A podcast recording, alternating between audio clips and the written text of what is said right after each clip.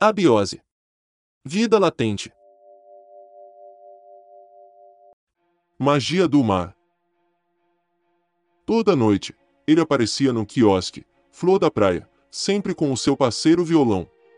Ele saía da escuridão e se aproximava cheio de ginga.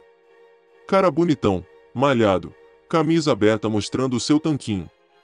As meninas ficavam todas o admirando, olhando para ele com cara de lobas. Chegavam a babar com a beleza do bruto. Era irritante aquele seu jeito de gente boa. Cumprimentava todos, e todos gostavam dele. O nome dele era João, João Mamoa. Só não mandava o cara embora, porque a freguesia aumentava quando ele estava por lá. Mais ainda quando ele tocava o seu violão. O quiosque Flor da Praia lotava. Era bom para os negócios. Pensei até em contratá-lo, mas ele não queria ter compromisso e também não queria saber de grana. Nunca vi alguém assim, que vive de brisa, ou é mais um filhinho da mamãe.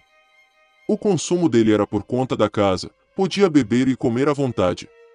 Isso só acontecia porque ele gerava lucro. Ele só ia embora quando a gente estava fechando. E sempre quando ia embora, levava uma moça bonita, ou um cara com ele. Cada um faz o que quiser de sua vida, quem sou eu para julgar as preferências do cara? Seu corpo, suas regras. Só que aconteceu uma coisa. Passou no noticiário que muitas pessoas, aqui da Praia Grande, estavam sumindo. E uma das pessoas que sumiram, eu conhecia. Trabalhava no nosso quiosque. Era a Denise. Uma mulata de tirar o fôlego. 30 aninhos. Denise saiu na sexta-feira passada, acompanhada do nosso amigo, violeiro. O João Mamoa. E ela nunca mais voltou ao trabalho. Fiquei puto da vida porque seu trabalho era muito bom. Atendia bem os clientes, ágil, e todo mundo gostava dela. Bem, contratei uma outra atendente. Achei que ela tinha resolvido voltar para sua terra natal, mas, agora com esses sumiços que estão acontecendo, Fiquei com uma pulga atrás da orelha. Será que o João Mamoa aprontou com a moça? Seria ele um serial killer? Mais um fim de semana em Peruíbe, quiosque flor da praia. Final de dia, tardinha, escurecendo. E lá vem ele com seu violão. Bronzeado, todo sexy.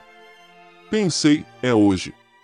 Vou ficar de olho. Se esse cara sair daqui com alguém, eu vou seguir e descobrir o que está acontecendo. A noite foi indo, bebida, música e muita pegação. E de repente eu vi uma moa saindo com uma pessoa. Um rapaz. Deixei eles sumirem no escuro, estavam indo em direção ao mar. Pedi para o pessoal fechar o quiosque só quando o último cliente fosse embora. Segui então o rastro dos dois.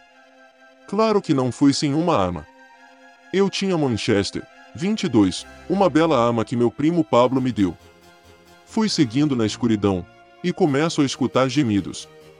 Caramba, acho que os dois estão transando atrás daquelas pedras.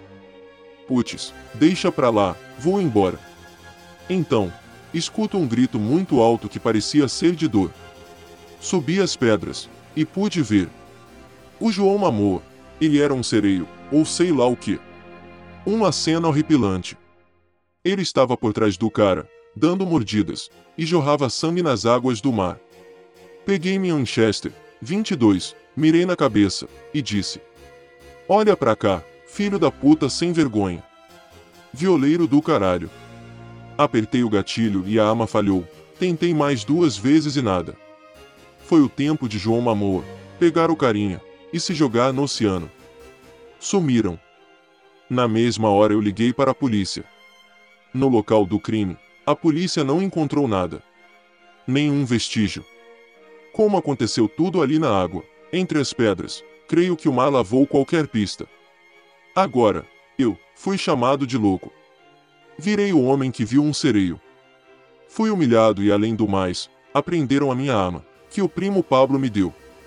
Beleza, fazer o quê?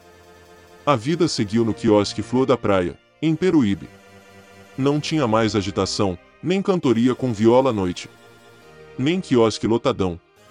Mas, de uma coisa eu tenho certeza nessa vida.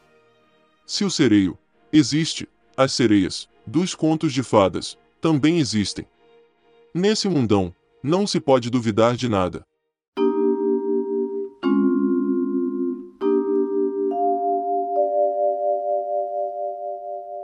Todos os direitos reservados para JB Studio. Quer saber como colaborar com o canal, dar alguma sugestão ou patrocinar? É muito simples, entre em contato com a gente. Envie um e-mail para abiose.vidalatente.gmail.com. Agradecemos a todos e até o próximo capítulo de Abiose, Vida Latente.